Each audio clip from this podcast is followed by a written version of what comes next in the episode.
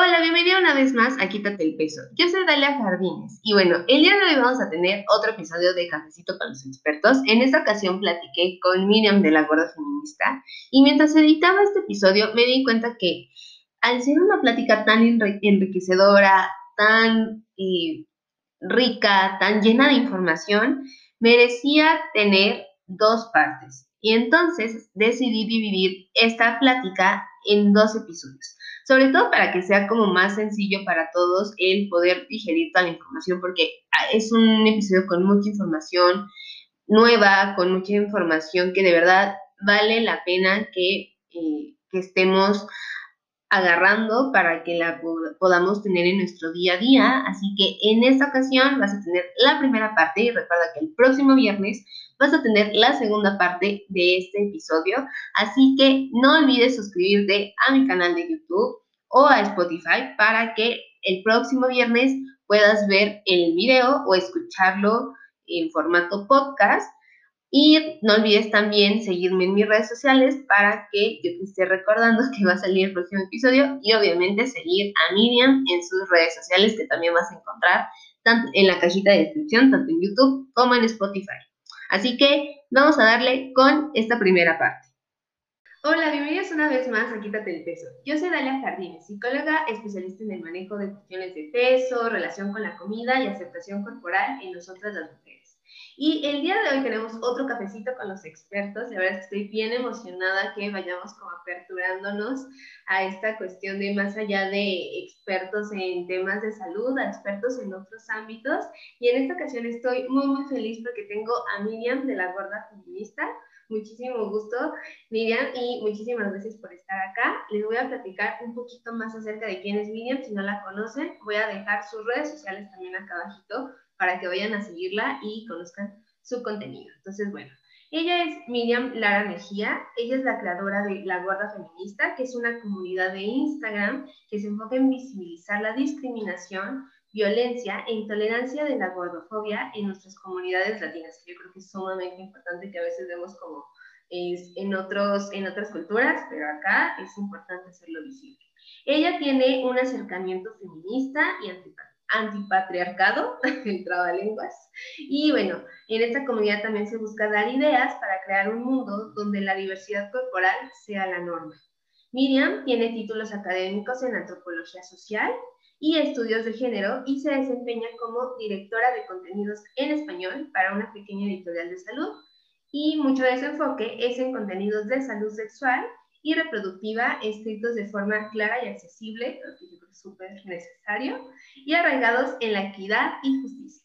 También es autora del libro Guía de Salud para Trabajadoras y Trabajadores en inglés, y bueno, la versión en español está en desarrollo. Bienvenida Miriam, muchísimas gracias por estar acá.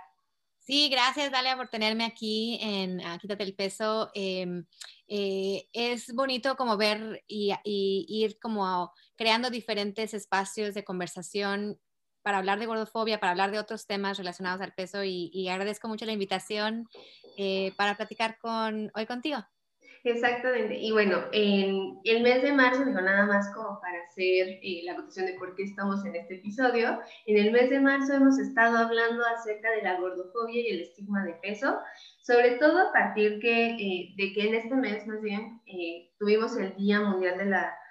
ok, vamos a utilizar distintos términos, ¿no? Entonces, también tener la apertura que vamos a utilizar distintos términos, todos llevados con respeto eh, sin eh, intención de eh, lastimar a nadie. Entonces, bueno, tuvimos el Día Mundial de la Obesidad y la verdad es que yo más allá de querer escuchar de nuevo como cuestiones para perder peso y todas esas cosas que nos bombardean día a día, quería que pudiéramos enfocarnos en torno a estos otros temas que creo sumamente necesarios ya poner sobre la mesa porque tienen un impacto muchísimo más grande en la salud física, mental, en el desempeño en distintas áreas de nuestra vida, sin importar el peso incluso, ¿no? Entonces, eh, justamente eh, Miriam está aquí en este episodio, si ya viste el título, pues vamos a estar hablando acerca de activismo gordo, también vamos a estar hablando de cómo, eh, cómo esto nos puede ayudar como en esta lucha contra la gordofobia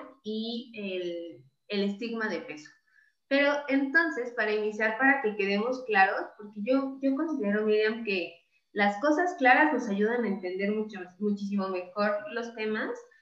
Eh, escuchamos de repente activismo gordo y hay personas que dicen, bueno, ¿qué es eso? ¿No? Este, ¿De dónde surge esta cuestión? Entonces, mi primera pregunta para ti sería, ¿qué es activismo gordo? pues mira, el activismo gordo eh, tiene ya casi 70 años existiendo en los países como anglosajones, especialmente en Estados Unidos. Eh, em, lo que a veces conocemos como body positive, en realidad empezó como un activismo que trataba de, en primera, mostrar la discriminación que enfrentaban las personas de cuerpos grandes y, la negación de acceso a servicios de salud, eh, la discriminación que enfrentan en espacios laborales, obviamente la discriminación que enfrentan en todo lo que es eh, las películas y demás. Em, y nace en los 60, en el mismo momento que, que está como emergiendo la segunda ola del feminismo en Estados Unidos. Eh, yo hablo mucho de cómo en Latinoamérica tiene, tiene otras vertientes, porque apenas en Latinoamérica estaban como en la primera ola del feminismo cuando estaban empezando las políticas del cuerpo en Estados Unidos. Y era como esa cuestión de a quiénes quiénes están siendo negados espacios políticos. Y, era obviamente sobre, sobre todo, eh, eh, no nada más en cuestión de peso y talla, sino también eh, en cuestión de, personas negras siendo negadas espacios políticos, personas con discapacidad siendo negadas espacio, acceso, right? Hay, hay una gran conexión ahí con lo que hablamos de la discriminación corporal, ¿no? Que, que, nos, que nos determina superiores o inferiores de acuerdo a nuestro cuerpo. Y em, en, Latinoamérica es, un movimiento más reciente que, que de hecho las redes sociales, eh, por todo lo que malo que podemos platicar de, que fomentan a veces con los, eh, con diferentes formas, fomentan que creamos desmorfias en nuestros cuerpos. Eh, de hecho, las redes sociales han sido una herramienta muy potente para, para crear comunidad y y vemos eso ocurriendo en Latinoamérica eh, hace 15 años más o menos, empiezan a, ver como más, y no quiere decir que, que no existía, obvio, obviamente el activismo gordo ha existido y probablemente tiene unas herencias muy importantes en Latinoamérica, pero no se ha ido como visibilizando tanto como ha, como ha pasado hasta ahorita. Eh, cuando empezamos a ver como el activismo gordo en los 60 y era súper político y súper, I mean, like, radical, ¿no?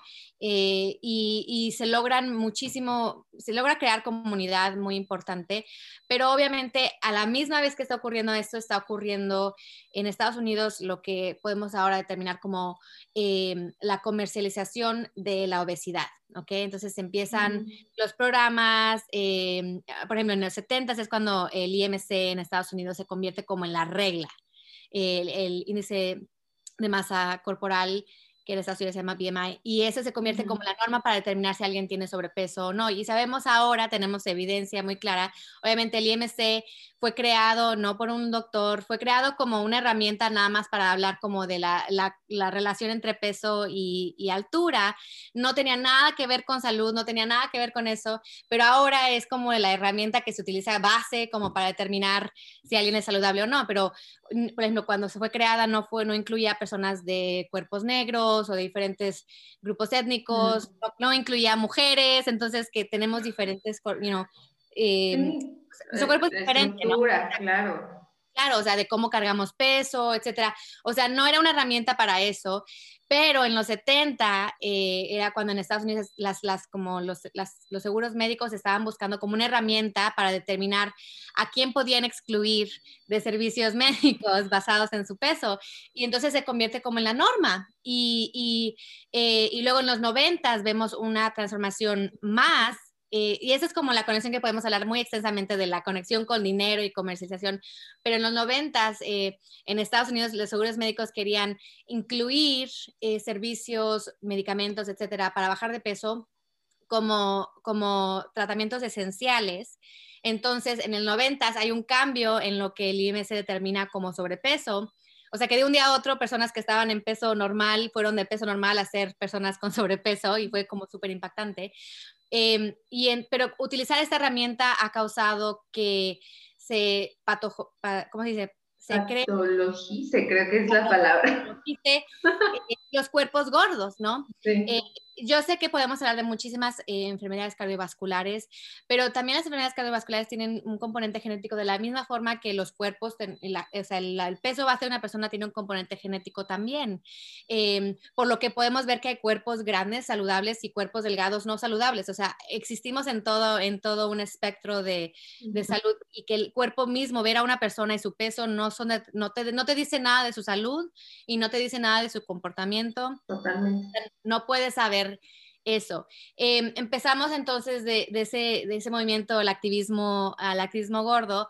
En los 90 empieza como a, mezclarse con lo que se empieza a convertir en el JAES, que en español se llama salud en todas las tallas. La idea es que sí, o sea, existimos yo, este es mi cuerpo base, y yo estoy saludable. Em, nadie te debe salud, creo que es algo importante que debemos aclarar para quienes estén viéndonos, escuchándonos.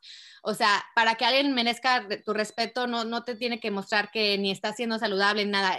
La salud es una, es una cosa personal y nadie te debe eso para que, para que merezca tu, o sea, el hecho de vivir plenamente su vida. Pero cuando sale el salud en todas las tallas, entonces es cuando empezamos a ver una apertura del activismo gordo muy amplia, quiénes están participando, eh, se empieza como a normalizar la idea de, ser y no tener una relación positiva con tu peso y entonces, como en todas las cosas, en todos los movimientos, cuando se empieza a normalizar, entonces empiezan a entrar compañías y entonces ahora cuando tú buscas a veces, por ejemplo, body positive o amor propio, lo primero que encuentras son personas que tienen cuerpos normativos. Entonces, otra vez llegamos a un espacio donde las personas gordas, las personas de cuerpo más grandes, otra vez están siendo excluidas de un movimiento que fue creado específicamente para los derechos de personas de cuerpos grandes, ¿no? Eh, entonces empezamos a ver otras formas de, crear eh, conciencia y visibilidad sobre la experiencia de personas gordas, sobre la discriminación que enfrentan, sobre los derechos que, son negados, negadas. Eh, y lo estamos viendo ahora con otros movimientos, como por ejemplo la idea de la, eh, neutralidad del cuerpo, las militancias gordas, eh, la vanidad gorda, la de mostrar cuerpos gordos en, muchísimos espacios, de ocupar espacio.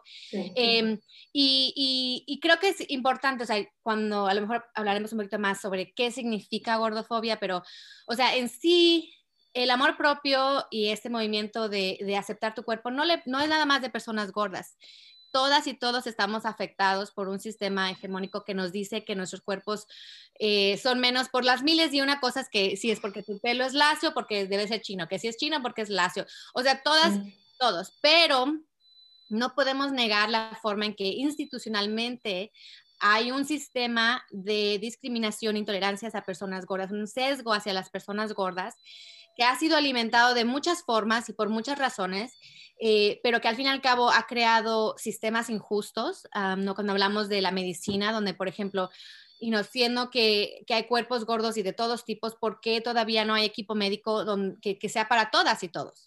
Entonces ahí estamos hablando de una negación de servicios de salud a personas por su cuerpo y por su cuerpo que es en muchos casos, you know, de, hablamos de que a veces hasta 60% de tu, de tu peso base es determinado por tu genética, o sea, por, por, razones que no están en tu control, siendo negados servicios de salud. Entonces, este, en Latinoamérica la verdad es, es algo muy interesante como informarse y es como un poquito de exploración porque las, a veces las cuentas en, eh, de militancia y activismo gordo eh, no son tan grandes como las cuentas en Estados Unidos porque, de nuevo, tienen más tiempo.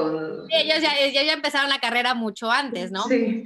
Em, y obviamente todavía hay muchísimo trabajo que hacer muy localmente, que todavía como salir de una forma más, como las redes sociales quieren conectarnos a todo el mundo como estamos en el mismo bote, pero, y no, por ejemplo, en Argentina, donde se lucha por la ley de las talles, que todavía no se, no se aplica, pero, o sea, en cada país, en cada comunidad se está peleando por diferentes cosas, por diferentes visibilización. En Latinoamérica, definitivamente, yo creo que el activismo gordo eh, todavía tiene una gran barrera con las personas de cuerpos más gordos. Em, y, y, por eso es como súper importante que, que sigamos elevando y, y, ampliando, amplificando las voces de las personas de cuerpos más gordos, porque es como todavía una frontera, ¿no? Hablamos de, de las compañías que, que, ahora venden tallas, ¿no? De la 4 eh, extra small hasta la talla, no sé, 4XL, pero hay gente que es más grande que eso. Entonces, todavía hay gente siendo, excluye, siendo excluida de, del trabajo y eso siempre va a ser como el, la frontera del trabajo, ¿no? Eh, y, y, obviamente cuando, cuando hablamos de body positive, eh, a veces nos, nos, es muy fácil como eh, quedarse en lo individual y nada más hablar de la experiencia propia, de las discriminaciones propias o de, o de, lo que sentimos de una forma personal pero eh, obviamente el activismo gordo llama hacia una movilización más grande, porque cuando estamos hablando de una gordofobia institucional, no la vas a cambiar nada más con que tú te quieras a ti misma o a ti mismo, ¿no? No la vas a cambiar con un cambio de que tú ya no digas chistes gordofóbicos, o sea, es algo muchísimo más grande que requiere más de una, una acción colectiva. Y sí, también creo que algo que es súper importante y que de hecho a mí me interesa mucho en Latinoamérica es esta intersección eh, que, que, tiene el activismo gordo con otros activismos de cuerpos diversos, eh, ya sea you de derechos civiles y feminismo, en you know, LGBTQI y otros activismos. Entonces, eso la verdad está siendo un activismo gordo también súper bien centrado en lo que en, en, en la dignidad para todas y todos los cuerpos. Claro, sí, o como, como bien dices, todavía nos queda un camino largo por recorrer.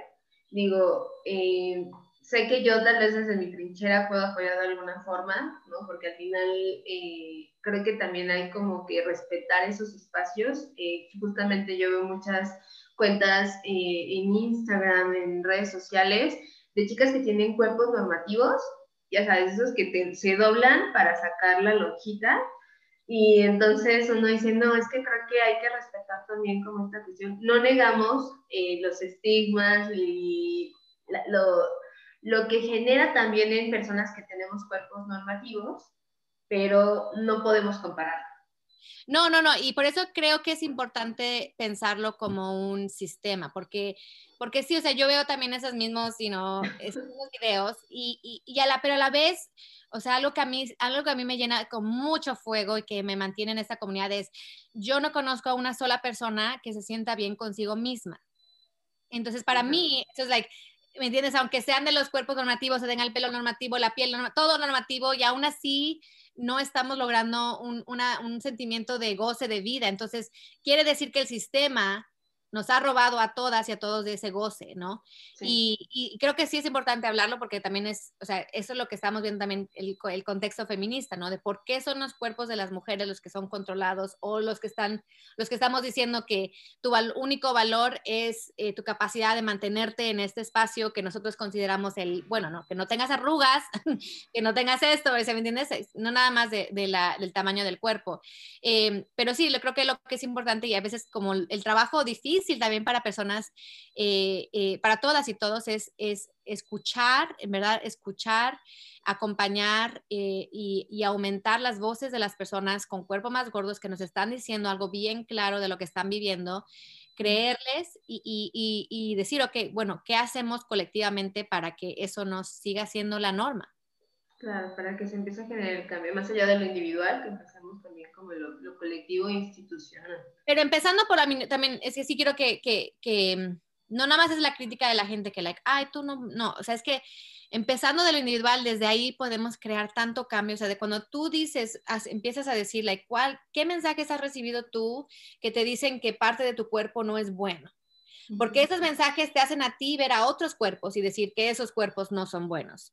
Y entonces es como una cosa que se replica, ¿no? Entonces sí hay un trabajo bien personal que tenemos que hacer, individual, de, tu propia perspectiva, de, aprender a desglosar qué mensajes has recibido tú que te han dicho que eso que tú tienes está mal y que entonces por ende los demás cuerpos están mal. Em, pero no nada más quedarnos ahí, ¿no? O sea, ese es un, y, y, a lo mejor hay gente que va a tener, pasar años ahí en ese trabajo porque y a lo mejor tú puedes compartir de tu experiencia, like, es un trabajo bien difícil de quitarte y desaprender eh, esas ideas de que, de que algo que tú, de, que la panza es mala, por ejemplo.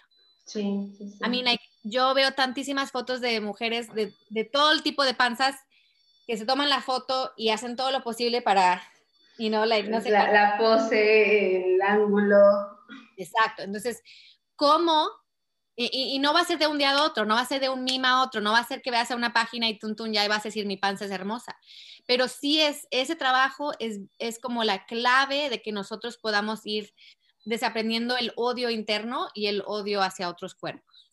Exactamente, ¿no? Como eh, sí, como bien dices, es algo complejo, no es algo que suceda de la noche a la mañana. A veces pareciera que lo que nos venden en redes sociales también es como, ya, amate, ya, o sea, vete al espejo y eres la más fabulosa y siempre tienes que ser fabulosa, o sea, siempre tienes que percibirte como fabulosa. Y creo que eso también eh, puede llegar a complicar el trabajo que se tiene que ir haciendo. Sí, y como, y, leía, por ejemplo, en un libro sobre, like, es como una, como una, como una ruedita de hámster, porque entonces, como tú no te sientes, y, y, es que no es así que, like, no es una cura, yo creo que también es importante hablar de la gordofobia como algo que todos, o sea, todos crecimos y todas crecimos en, estas, en esta misma comunidad, todas y todas somos gordofóbicos, gordofóbicas. Y desde ese lugar de aceptación podemos decir, ok, ¿cómo empiezo a cambiar esos, esos aspectos de, de cómo yo he aprendido a vivir? Em, y, y, y, entonces hablaba sobre esta rueda de hámster de, de, decir, like, es que me siento culpable porque eso, o sea, no me quiero, entonces, entonces y empiezas a decir como que te sientes culpable de no quererte, pero te sientes culpable porque tu cuerpo no te gusta y entonces te sientes culpable por y, es una, y tenemos que salirnos de eso. Em, y, también tener compasión tanto con nosotros mismos como con otras personas. Creo que este es un movimiento, como todo movimiento social, es algo vivo que está siendo construido ahorita, en este momento, que tenemos diferentes vertientes y que tenemos diferentes personalidades, o sea, gente que tiene diferentes ideas de lo que quiere hacer. Em, el chiste es seguir como ese trabajo de cuestionar, y, y, y, y, también de tener compasión y, apertura hacia otras personas que te están, que te están enseñando y que, que tienes que como ir escuchando de lo que te están diciendo. Claro. Y ahorita que mencionaste gordofobia, ¿no? Justamente como para que podamos entrar. Eh, bueno, antes de eso, eh, o sea, ahorita me estabas platicando esta cuestión del activismo, ¿no? Y la verdad es que te escucho, Miriam, y digo, wow, ¿no? O sea, estoy aprendiendo, yo te decía la otra vez, yo sigo aprendiendo, Todas, todas. Entonces, eh, esta es pregunta chismosa, ¿no? O sea, ¿cómo es que tú llegas al activismo? Mm. Em, pues mira, eh, ambos, mis dos papás, mi mamá y mi papá, eran súper activistas. Yo crecí en un hogar feminista, radical, y no, a, favor de derechos indígenas, a favor de derechos LGBTQ, pero también crecí en un hogar gordofóbico porque mi mamá y mi papá crecieron en hogares gordofóbicos y sus mamá y su papá. Este es generacional, este es un trauma generacional eh, de, de, mucho tiempo, ¿no? Em, y, y, obviamente yo viví en un cuerpo que se determinaba gordo para otras personas. Yo lo veía cuando estaba creciendo como, pues este es mi cuerpo, no, no, no lo veía como en contraste con lo que la gente me estaba diciendo. Ahora que tengo las palabras de gordofobia o de violencia, ahora puedo reflexionar y decir, like, wow, que tal persona me, me, hiciera ese tipo de acoso o ese novio que me dijera que o bajaba de peso o me dejaba o tantas cosas que pasaban en mi vida que, que dices, o sea, yo, y es que es como lo que hablamos de la gordofobia, nos han convencido de que nos merecemos ese acoso, esa violencia, porque si no, si no lo quisiéramos, entonces cambiaríamos, ¿no? Cuando en realidad es algo que así somos, así no son nuestros cuerpos y, y nadie merece acoso ni violencia. No importa qué tipo de cuerpo tenga, nadie merece ese tipo de violencia. Em, para mí hay, hay como tres momentos claves. El primero eh, fue cuando yo en la universidad fui a Tanzania, en África del Este, y viví en una comunidad que se llama Masai, una tribu que se llama Masai, y era la primera vez en toda mi vida donde yo tenía un cuerpo que era el cuerpo ideal, era el cuerpo deseado. Y, y fue transformativo tener esa experiencia, ¿no? Donde eh, por ejemplo, recuerdo muy claramente un momento cuando entramos al, pueblo y iba yo con otras eh, compañeras del grupo que eran delgadas y a todas las les dijeron en masa, eh, este, niñas, hola niña, hola niña, hola niña. Y cuando llegaron conmigo me dijeron, hola mujer. Y yo quedé así como que, ¿por qué? ¿Por qué me están llamando mujer? Pero porque era mi cuerpo gordo, se veía como algo fértil, como algo bueno, como algo deseoso.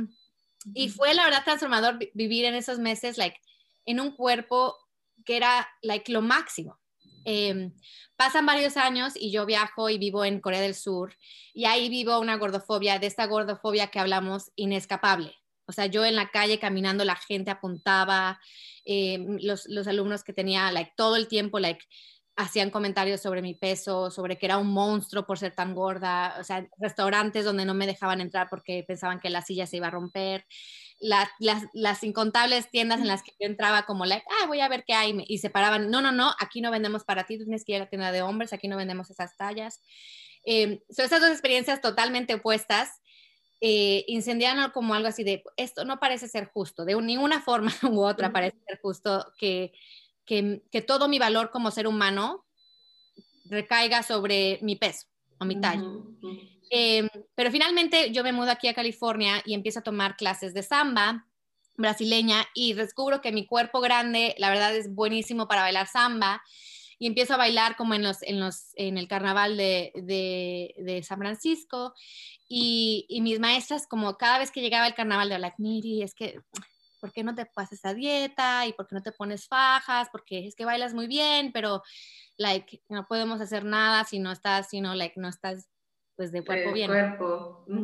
Y aún así yo fui, yo fui tres años, bailé con ellos y, y siempre es como, también podemos hablar mucho de la talla única, pero ellos hacían un, un, bikini para todas las personas que participaban y era una, una talla, ¿no? Y esa talla obviamente no me quedaba. Y finalmente un día platicando con una amiga, me dijo, yo le dije, es que mi panza se me sale por acá. Y me dijo, es que Miri, acepta esa panza. O sea, esta es tu panza, esta es tu panza que sangolotea, órale, esta es tu panza. Y entonces empecé a escribir un blog que se llamaba en inglés Jiggly Bellies, o sea, panzas sangoloteadoras, y donde ahí estaba como haciendo la crónica de hacerme mi propio bikini que me quedaba exactamente a mi cuerpo. Y wow, o sea, yo disfruté muchísimo, pero ese momento de decir, like, yo puedo disfrutar ahorita mi vida. No mañana cuando baje de peso, no en tres meses, ¿me entiendes? Like, yo ahorita puedo gozar de mi vida y mi cuerpo y mi cuerpo es válido y hermoso. Em, y entonces desde ahí como con, la, con el Jiggly Bellies, ahí fui haciendo la crónica de diferentes partes de mi vida. Obviamente, eh, a lo mejor en algún momento tú vas a tener otras personas que también fueron mamás. Fui mamá hace tres años, el cuerpo postparto cambió muchísimo para mí tuve que volver a aprender a querer mi cuerpo, decirle, o sea, esta panza que yo no la reconozco, ¿de dónde? Porque está así. Ese cambio. Ese cambio, sí. Y, y, ya el, último, o obviamente la pandemia, como muchas personas, eh, me, me, me, genera como, like, yo quiero hacer algo que, que contribuya a este mundo. Y, y, la razón por la cual lo escogí hacer en español y no en inglés eh, fue un momento con mi suegra, donde estaba hablando de una sobrina de ella que tenía seis meses de embarazo y, y dijo algo así como, like, ay, no tiene para nada panza, este, se ve muy bien. Y yo, sabiendo de salud, o sea, de las personas embarazadas, dije, es que no está bien que no tenga panza. Es que no debe celebrar que esa persona, eso está, eso es una, es algo que le está dañando su salud si no está comiendo o no está subiendo de peso normal. Y eso fue como el fuego. Dije, no, no, no, no, es que tenemos que hablar con nuestras personas en nuestras comunidades latinas y decirles, no está bien celebrar los cuerpos delgados nada más porque no, no sabemos qué salud tienen, ¿no? Y resulta que sí, entonces no estaba comiendo y toda una cantidad de cosas que estaba, trastornos que estaba teniendo y, que le estaban celebrando no tener peso, ¿no? Entonces, eh, de ahí cómo sale la idea de esa, ¿sabes? Que necesitamos con palabras, necesitamos este, conexión, necesitamos ideas que podamos compartir, o sea, ya sabes, me imagino que, que en tu familia también, o sea, el WhatsApp, todo el mundo se manda cositas por WhatsApp, sí. y te informan de miles de cosas, ¿no? O sea, podemos informarles sobre el gran impacto que tiene hablar sobre el cuerpo de alguien. Eh, Y de ahí cómo nace todo este, todo este, like, esta idea de ponerle su, mucha energía, la verdad, como tú sabes, crear ese tipo de contenidos digitales y todo, like, pues toma tiempo y es energía y es pensarle, pero, pero yo sí veo y he visto un cambio como en mis círculos, también mi esposo, like,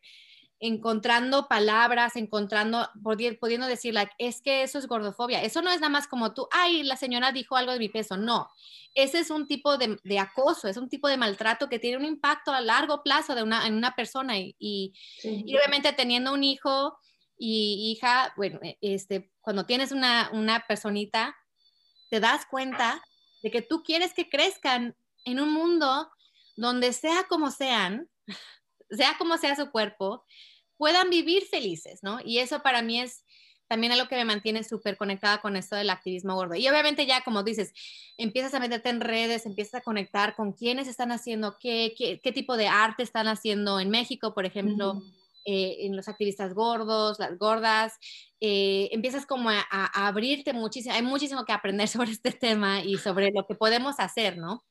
Eh, y, sí, o sea, yo sigo, la verdad, cuando, cuando hago, comparto cosas y me llegan comentarios de, de personas que they're like, yo usé esto con mi tía y, y, este, y pues no, no quise que cambie, no quise que mañana ya cambió, ¿no? Sino, pero es como tener algo que utilizar para, para ir cambiando. Este, la verdad es una, una, una gran injusticia que hemos creado un mundo donde pensamos que, que solamente hay un, un, tipo de cuerpo bueno y todos los demás cuerpos son malos. no, es, es, horrible porque al final es como, como bien dices, es como si quisiéramos pausar la vida hasta que llegáramos a ese punto, o sea, no sabes la cantidad de pacientes que he tenido de, ya sabes, la lista de razones para bajar de peso y yo, bueno, y, o sea, mientras qué vas a hacer, no? O sea, órale, está bien, igual ya cuando, si llegas a ese punto, padre, pero y mientras, o sea, la vida es eso que pasa mientras estás buscando perder peso, ¿no? Y hay gente que pasa años, la vida entera buscándolo y no sucede. Y es ese mensaje, ¿no? De, de no mereces, no mereces estar feliz. No mereces salirte en bikini. No, no, no, no. Cuerpos como los tuyos no merecen eso. Exacto, no, hasta que te veas de cierta forma. Sí, y a mí algo que, algo que estaba como eh, en mi mente, eh, como, en, como en lavadora, así dando vueltas, eh, leí reciente que 95% de las personas tienen celulitis. ¿Ok? 95% de las personas tienen celulitis. ¿Por qué entonces tenemos toda una campaña de que la gente no tenga celulitis cuando la norma es que la gente tenga celulitis. O sea, estamos en un choque donde los cuerpos normales son así. Hay tantos, eh, eh, o sea, hay tantos cuerpos normales, ¿no? Y, luchar en contra de lo que eres tú, de que lo que es como tu base, qué locura, ¿no? Sí, claro, y es, eh, es el es un componente importantísimo también para otras cuestiones, digo, en este, en este proyecto de psicología lo vemos. O sea, al final, mucha gente se escuda atrás de el, es por tu salud, y yo les digo, es que la salud no solo es física, también es mental, y, al, de hecho si nos vamos a la definición de la OMS, es bienestar en todas las áreas dime cómo es, o sea, si tanto te preocupa tu salud, digo, la salud más bien de esa persona que aparte ni conoce, ¿no? Porque a donde más van y comentan en, la foto de la chica, del chico que no conocen, y es como, bueno, si tanto nos importa su salud, ¿qué estamos haciendo también para contribuir a que realmente la tenga? Oh, claro, y aparte, no, alguien, alguien me dijo así como, like, pues el cerebro es una cosa física, es una parte física de nuestro cuerpo. desasociamos la salud mental como si fuera algo like, like un sentimiento, ¿no? Y es, tiene impactos físicos. Sí, también. Sí, y creo que, eh, I mean, sí, like, I mean, la gran mentirota de que, de que no somos suficientes, pero es a lo que voy a decir, cuando tú empiezas a hablar, hablar sobre eso, dices, like, ¿quién en tu vida se siente suficiente? Nadie, you know? Y ves personas en yo, like, I'm like, mi, mi amiga, la super flaca, altota, ella no se siente suficiente y mi amiga, eh, y entonces dices, ok, ¿cómo es posible que todas y todos tengamos este sentimiento de no ser suficiente? Entonces quiere decir que hay, hay un mensaje, y obviamente no vamos a hablar hoy necesariamente de la cultura de las dietas, pero, o sea, hay un gran mensaje y una, una cantidad enorme de dinero convenciéndonos que no estamos, que no somos suficientes para entonces articular nuestro dinero para comprar cosas que nos van a hacer sentir suficientes, que tampoco que fallan, porque entonces necesitan que volvamos a comprar las cosas y así, ¿no? Em, y digo, los nuevos estudios que han habido sobre las dietas, eh, las dietas restrictivas en sí y el impacto que tienen, o sea, a largo plazo, si son o no eh, eh, intervenciones que, que, a largo plazo, o sea, que a largo plazo, 10, 15 años, se ven, y no los estudios más recientes muestran como que no, que 95, de 95 a 98 de los casos las, las dietas restrictivas no tienen, de hecho, no solamente no hay una, una pérdida de peso permanente, sino normalmente hay una, una, una un aumento de peso después, ¿no? Em, y eso es súper importante, ¿no? Y también todo lo que hablamos del cíclico, eh, del, del, ciclo del subir y baja de, de, peso con las dietas y de los cambios metabólicos que están causando, que hacen más difícil bajar de peso. Entonces es como, es como, la verdad, es difícil. Es como decías, es esta rueda de hamster, también, o sea, nos meten ahí y pues nunca vas a llegar a ningún lado. Y al contrario, o sea, no sabes la cantidad de historias de complicaciones de salud física, emocional, mental, a partir de las dietas, a partir de esos tratamientos, y que es un, y no, aparte es como, yo no lo logré, ¿no? Y es como, no, pues es que todos, todos, todos prometen ser la dieta, ¿no? El tratamiento para bajar de peso. Y yo, no, pues ¿cuántos hay, no? Este... Y bueno, eso es todo por el episodio del día de hoy. Recuerda que vas a tener la segunda parte de este episodio con Miriam de la Gorda Feminista el próximo viernes para seguir platicando acerca de todos estos temas de activismo gordo, gordofobia, estigma de peso. Así que no olvides seguirme y seguir a Miriam en nuestras redes sociales para que no te pierdas ninguna actualización y contenido de valor. Nos vemos el próximo viernes con el siguiente episodio y recuerda, quítate el peso y quítate toda esta cuestión de gordofobia, estigma de peso y entiende qué onda también con el activismo gordo. Nos vemos.